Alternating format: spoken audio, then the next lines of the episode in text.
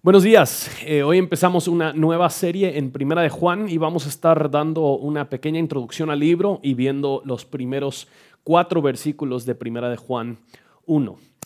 Tenemos entre nosotros, en nuestra familia de Iglesia Reforma, por lo menos un tico, alguien de Costa Rica. Y los ticos son bien conocidos, eh, bueno, son, son famosos por varias razones, pero principalmente por una frase que utilizan de manera constante, recurrente. Hasta cansa un poco cuando ellos utilizan esta frase. La frase todos la conocemos, ¿verdad? ¿Cuál es? Pura vida. Se supone que esta frase vino de una película mexicana de los 50 y empezó a agarrar fuerza en Costa Rica, pero siempre me es muy interesante cuando he estado en Costa Rica porque quizás yo me pongo demasiado filosófico con los ticos con los que estoy hablando, porque cada vez que alguien me dice pura vida, ya que lo dicen literalmente en cualquier circunstancia, te traen un refresco, comida y te dicen pura vida, yo siempre les quiero preguntar, ¿será? O sea, ¿será que este momento, realmente lo que ahorita nosotros estamos viendo, ¿será que esto es pura vida? ¿Será que en eso consiste la vida? Ahora yo entiendo que los ticos lo están usando más como un asunto romántico. Pero si somos muy sinceros, si encendemos la tele, si abrimos cualquier revista, nos podemos dar cuenta que todo el mundo, cada empresa, cada organización, cada iniciativa gubernamental, cada centro educativo, de una forma u otra nos están vendiendo su versión de pura vida. Algunos nos prometen vida si nos cambiamos de dieta. Si, comes proteína y solo proteína, podrás tener músculos como Cristiano Ronaldo. ¿Y quién no quiere músculos como Cristiano Ronaldo? Em, otros nos prometen vida por medio de facilidad en el trabajo. Podrás ser exitoso trabajando muy pocas horas. Otros nos prometen vida mediante buenas relaciones interpersonales, como el libro de Dale Carnegie, Cómo ganar amigos e influir sobre las personas. Todas estas organizaciones, estos grupos, estos anuncios nos prometen vida al creer y aplicar su cierto evangelio. Unas buenas noticias que ellos te prometen te van a dar vida. Estas ideas realmente son lo que llamaríamos pseudo evangelios, o para decirlo mejor, falsos evangelios. No son falsos evangelios en el sentido de que han torcido el verdadero evangelio, pero son falsos en el sentido de que no lograrán darte todo lo que prometen.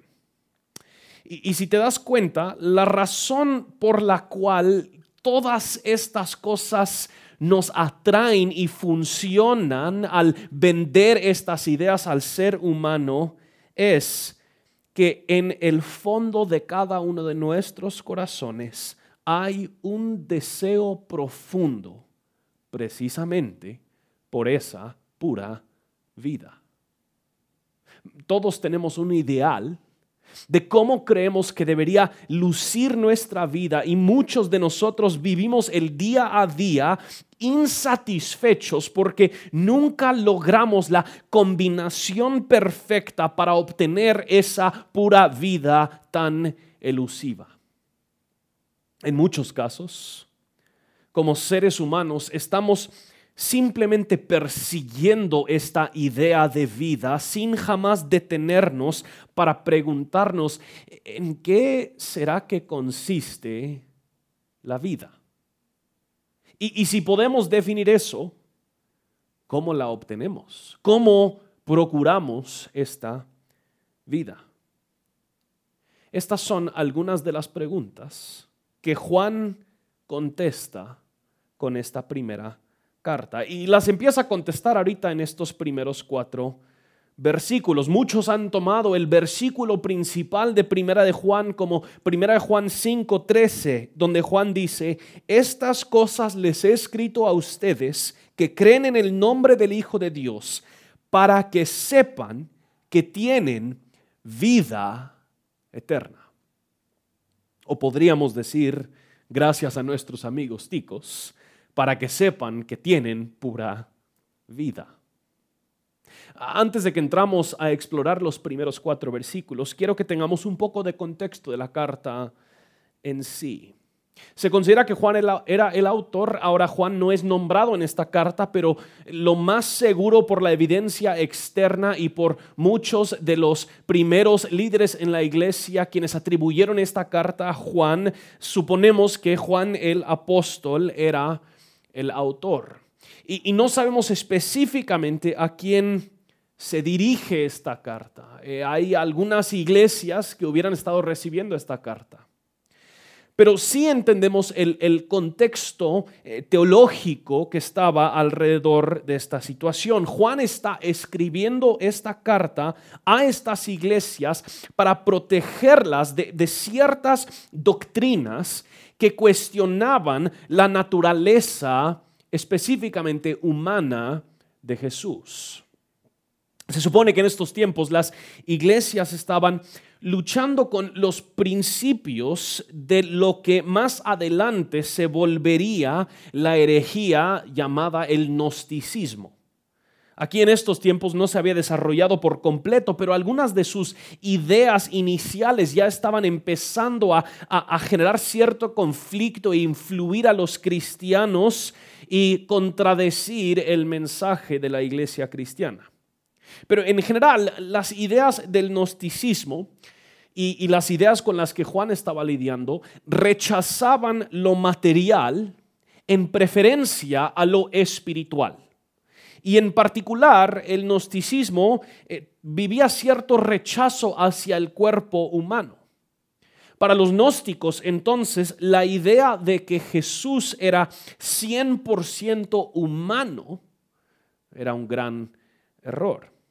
No creían que Jesús podría ser humano. Entonces muchas herejías gnósticas daban a entender que, que, Cristo quizás simplemente habitaba en un cuerpo humano o fue adoptado por Dios para ser el Cristo. Porque la, la humanidad, dirían estos gnósticos, no era realmente parte de Jesucristo. Y como digo, Juan aquí en esta carta no se está enfrentando directamente con el gnosticismo, porque todavía no se había desarrollado como herejía, pero seguro que él estaba lidiando con algunas de las ideas principales que más adelante formarían el gnosticismo. Entonces, uno de los motivos centrales de por qué Juan escribe esta carta es para establecer claramente la enseñanza ortodoxa de que Jesús es 100% hombre y 100% Dios. Pero además de eso, Juan también escribe para demostrar las implicaciones morales y relacionales de ese mensaje. Si creemos en el mensaje de Jesucristo y su obra, entonces vamos a obedecer los mandamientos de Jesús y primero entre ellos está el mandamiento de amar a nuestro hermano. Entonces nosotros podríamos decir que en el libro de Primera de Juan hay tres pruebas principales. Hay una prueba doctrinal que creemos acerca de Jesucristo. Hay una prueba ética, estamos obedeciendo los mandamientos de Jesucristo y hay una prueba relacional o social. Estamos amando a nuestros hermanos como Dios nos ha amado en Jesucristo. Pati Namnun escribe lo siguiente, dice, a lo largo de Primera de Juan, podemos ver el autor llamando a sus lectores a la verdadera doctrina una vida de obediencia y una ferviente devoción por el Señor. Esta carta de Juan no es una lista de qué hacer o qué no hacer, es más bien un manifiesto que proclama consumado es. ¿Y cómo? De esta realidad fluye una vida de intensa obediencia y amor por nuestro Dios. Y en nuestro pasaje, estos primeros cuatro versículos de Primera de Juan, Juan está estableciendo el fundamento principal para lanzar su argumento, argumento a lo largo del libro. Él aquí está plantando firmemente su bandera doctrinal en estos primeros cuatro versículos. Y la idea central de estos cuatro versículos muy sencillamente sería que el mensaje que trae vida, el mensaje de vida, es la persona y obra de Jesucristo. Leamos 1 Juan 1 del 1 al 4. Lo que existía desde el principio lo que hemos oído, lo que hemos visto con nuestros propios ojos, lo que hemos contemplado y lo que han tocado nuestras manos. Esto escribimos acerca del verbo de vida. Y la vida se manifestó. Nosotros la hemos visto y damos testimonio y les anunciamos a ustedes la vida eterna que estaba con el Padre y se manifestó a nosotros. Lo que hemos visto y oído les proclamamos también a ustedes para que también ustedes tengan comunión con nosotros. En verdad nuestra comunión es con el Padre y con su Hijo Jesucristo. Les escribimos estas cosas para que nuestro gozo sea completo vale la pena de inicio eh, dar a entender algo muy claro. Juan está refiriéndose a Jesucristo de varias formas.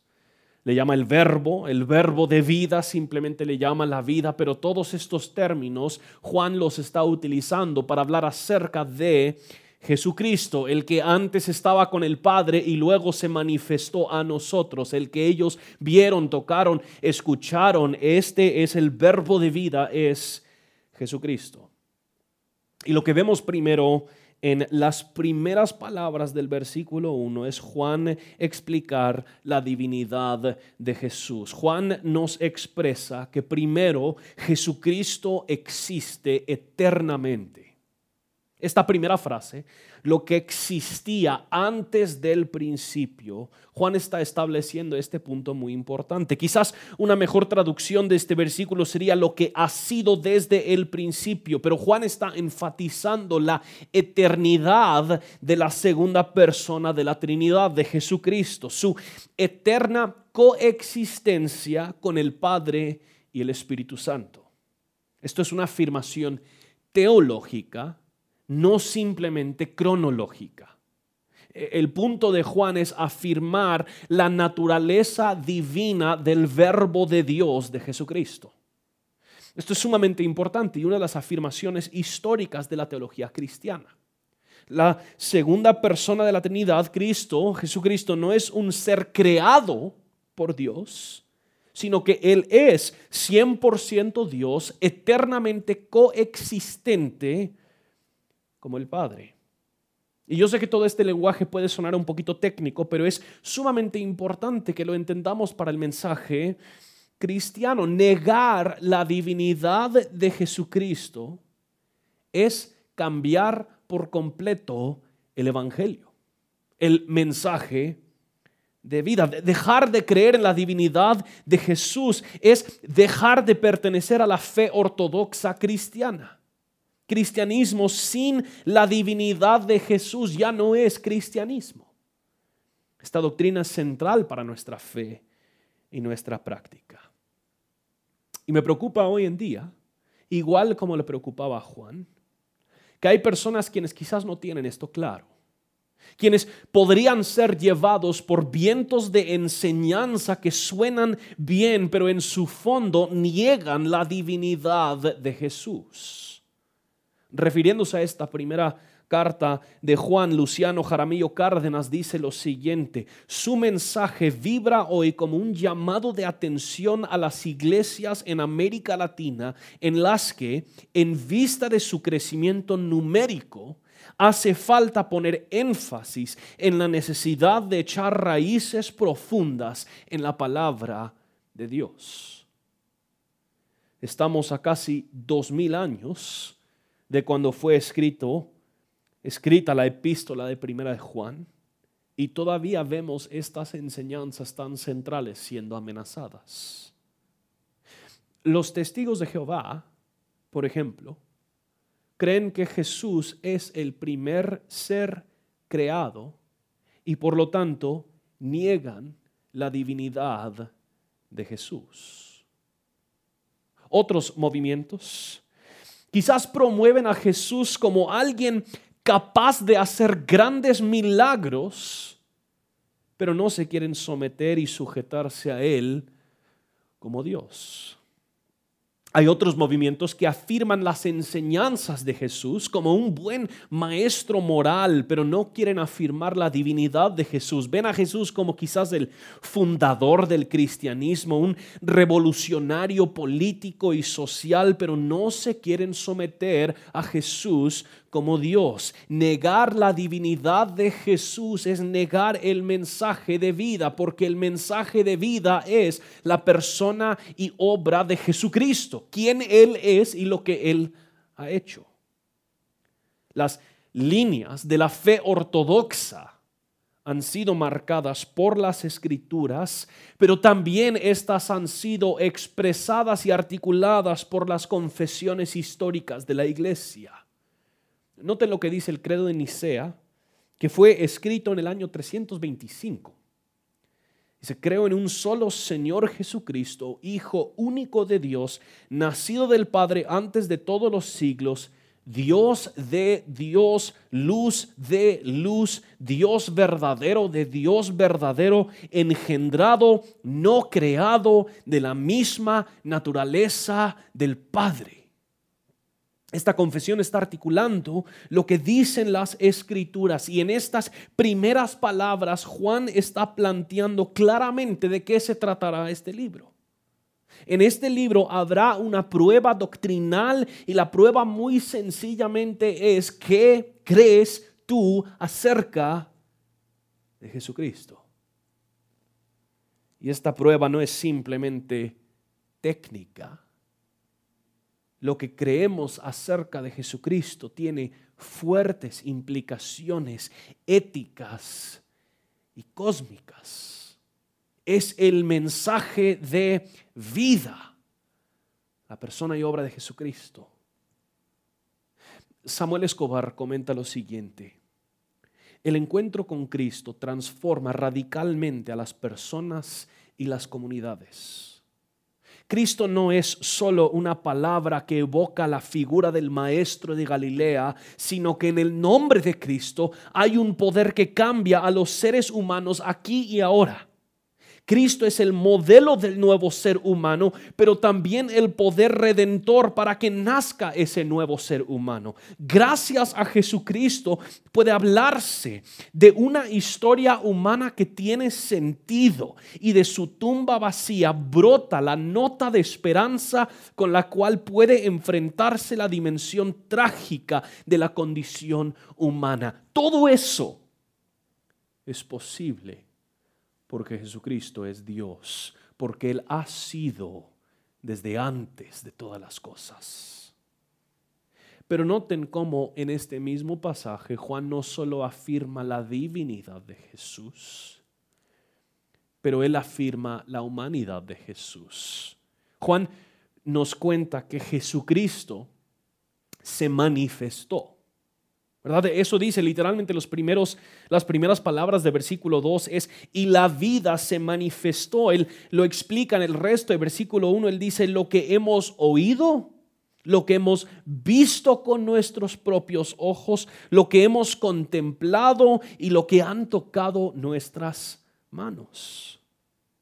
El punto aquí es que este verbo que ha existido eternamente asumió naturaleza humana y vino a morar en la tierra en carne y hueso. En la encarnación Jesús no simplemente usa un cuerpo, sino que Él es hombre. Él asume o añade a su naturaleza divina esta naturaleza humana. Él vivió un nacimiento humano, vino de un linaje humano, creció como crece todo ser humano, dolió como humano, comió, durmió, soñó como ser humano.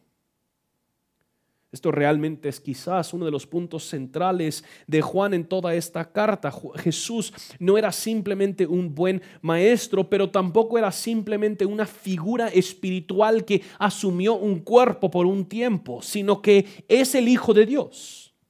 Jesucristo no es simplemente una persona espiritual o divina, sino que también se ha manifestado en carne y hueso. La humanidad de Jesucristo es igual parte de Él que la divinidad. Jesús no es más divino de lo que Él es humano, ni es más humano de lo que Él es divino, sino que Él es lo que teólogos han llamado el Dios hombre, 100% Dios y 100% humano. Noten lo que comenta Cárdenas de nuevo. En esta epístola recalca humanidad, expresando el autor recalca humanidad expresando la idea complementaria de que ese verbo divino y eterno fue en realidad una persona humana, concreta, audible, visible y palpable.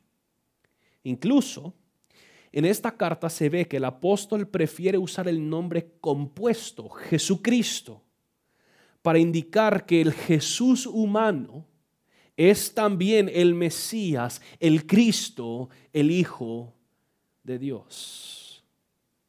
Es por eso que Juan aclara que no solo conocieron a Jesucristo de forma intelectual o en su corazón o de una forma espiritual, sino que lo escucharon, vieron al verbo, palparon al verbo a Jesucristo. Juan está enfatizando que Jesús es completamente divino, existente eternamente y al mismo tiempo es completamente humano. El verbo que ha sido antes desde el principio se manifestó, lo escucharon, lo vieron y lo tocaron. La humanidad de Jesús es un asunto sumamente importante y central en la fe ortodoxa cristiana. Cuando hablamos de la doctrina cristiana, Cristo, la figura central de nuestra redención y nuestra salvación, no es alejado de nosotros, de nuestra realidad y nuestra experiencia, sino que Él era un hombre obrero común. Él sufrió, dolió, vivió con hambre y con sueño, sudó en su trabajo. Yo imagino que si fuera Chapín le hubiera gustado el pepián.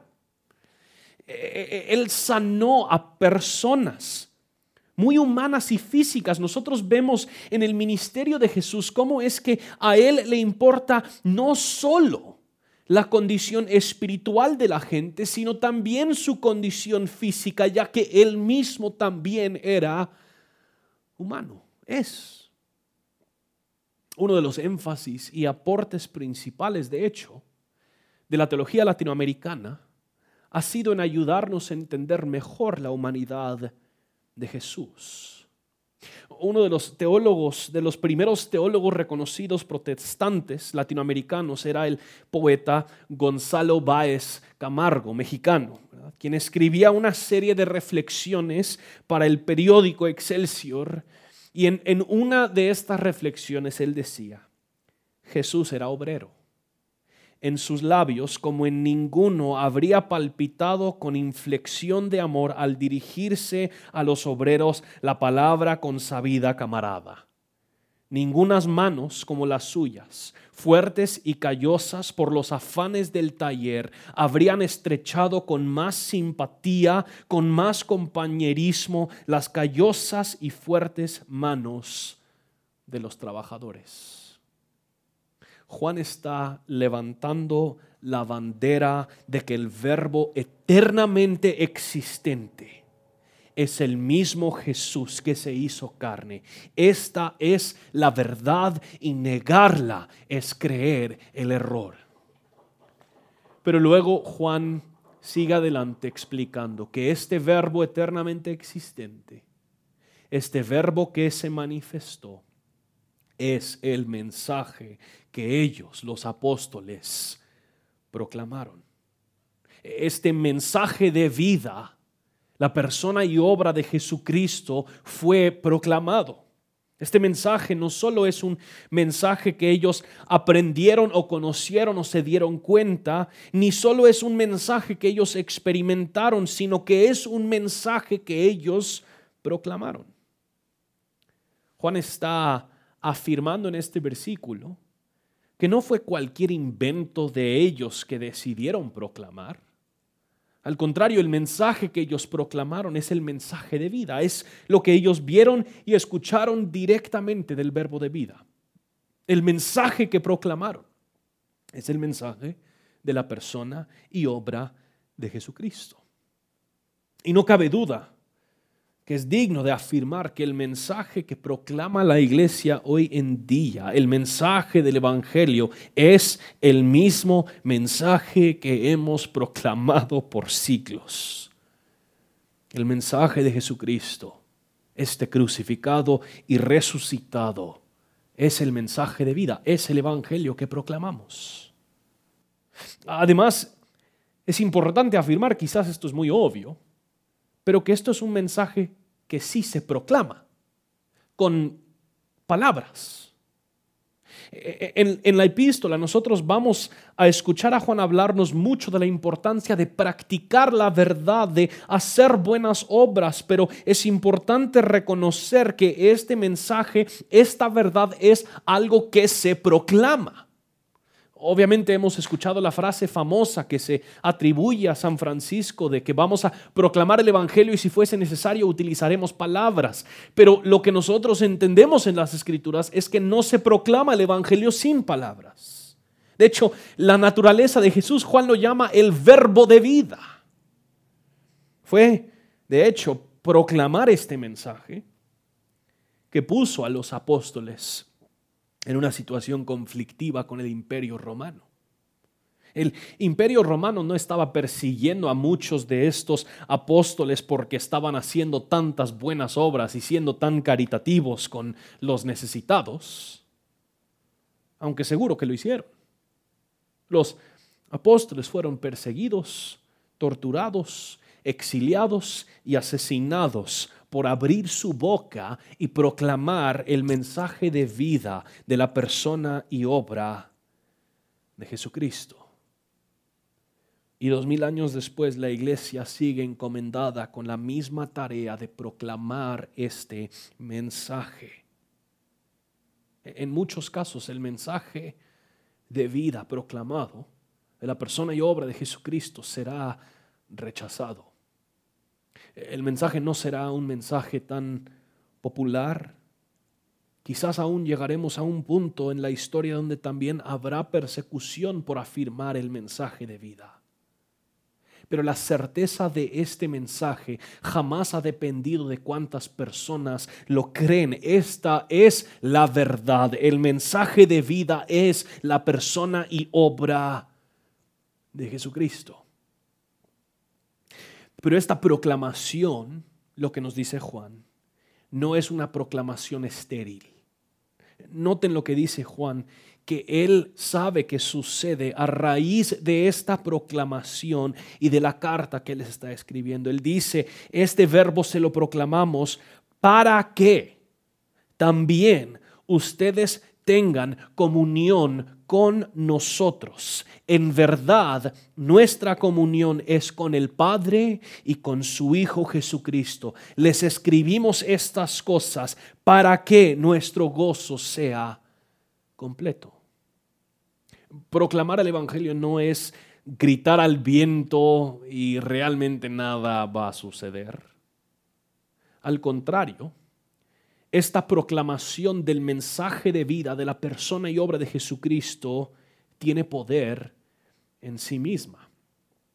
Proclamar el, el mensaje del Evangelio produce algo por el poder que Dios ha impregnado en el mensaje del Evangelio yo sé que hago referencia mucho a C.S. Lewis y a las crónicas de Narnia, pero eh, entreténganme juntos, por favor, con, una, otro ejemplo. En, el libro de, del príncipe Caspian hay un momento que sucede realmente en algunos de los diferentes libros de Narnia, pero en particular me conmueve lo que sucede cuando se escucha en este libro el, el rugido de Aslan.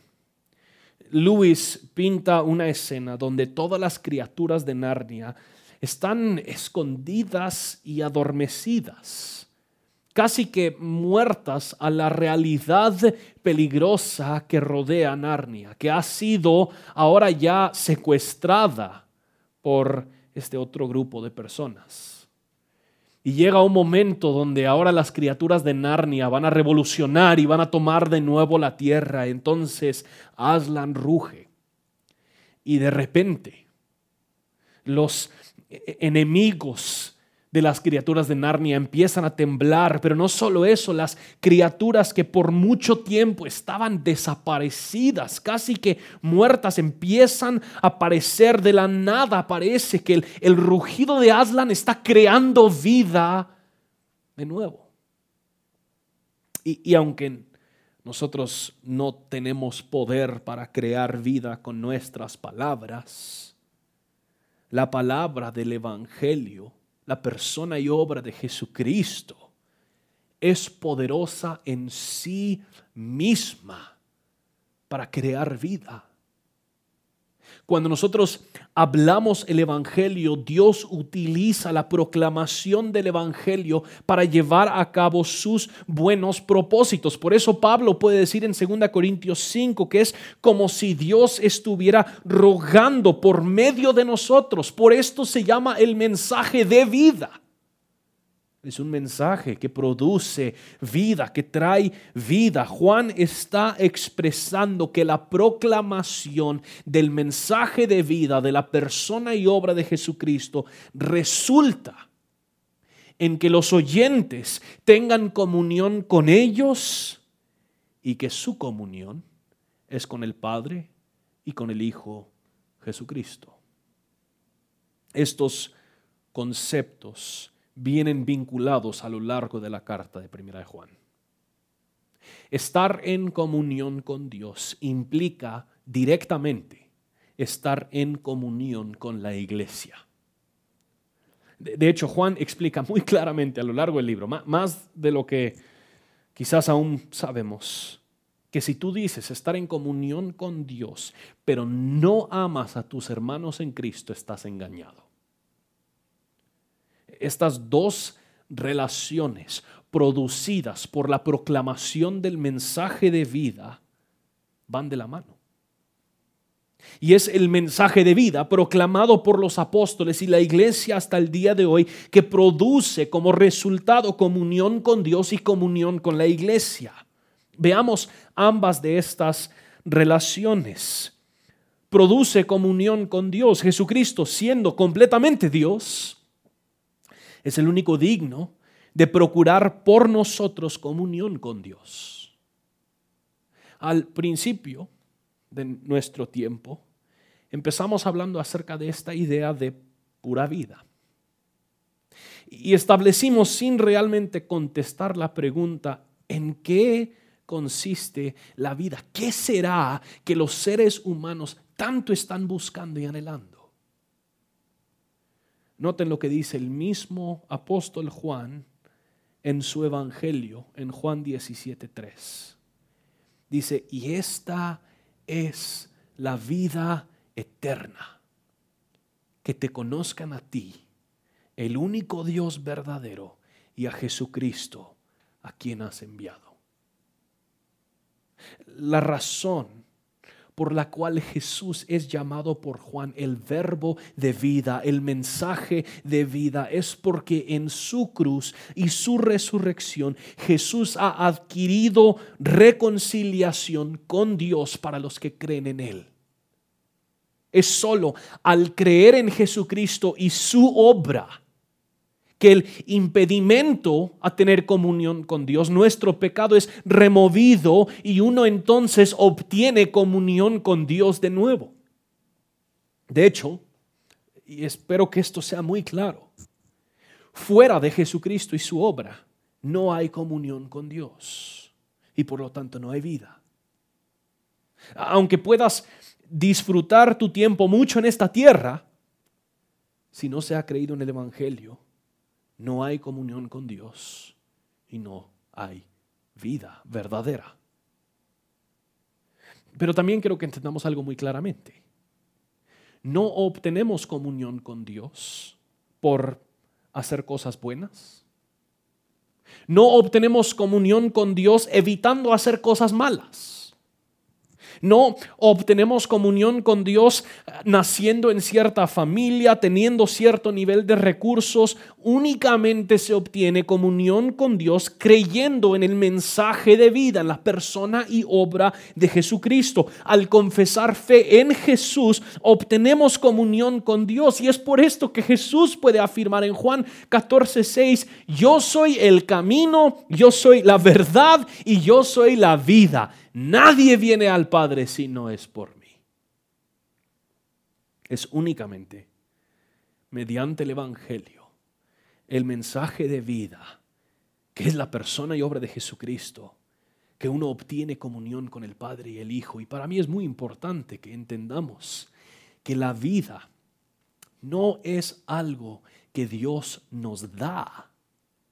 La vida es Él es tenerlo a Él, es estar en comunión con Él. La vida verdadera es ser reconciliado con Él. Pero esta comunión que obtenemos con Dios tiene implicaciones fuertes horizontales. La comunión que tiene esta iglesia con Juan no era debido a sus afines culturales, no era debido a, sus preferencias, no tenían comunión porque todos eran de la misma edad o porque todos le iban al Barça o al Real. No, el fundamento para su comunión, aunque todas esas cosas pueden existir, el fundamento para su comunión era la comunión que ellos tenían con el Padre y con el Hijo Jesucristo. Noten lo que dice Dietrich Bonhoeffer. Así queda clara la meta de toda comunidad cristiana. Permitir nuestro encuentro para que nos revelemos mutuamente la buena noticia de la salvación. Esta es la intención de Dios al reunirnos. En una palabra, la comunidad cristiana es obra solamente de Jesucristo y de su justicia extranjera.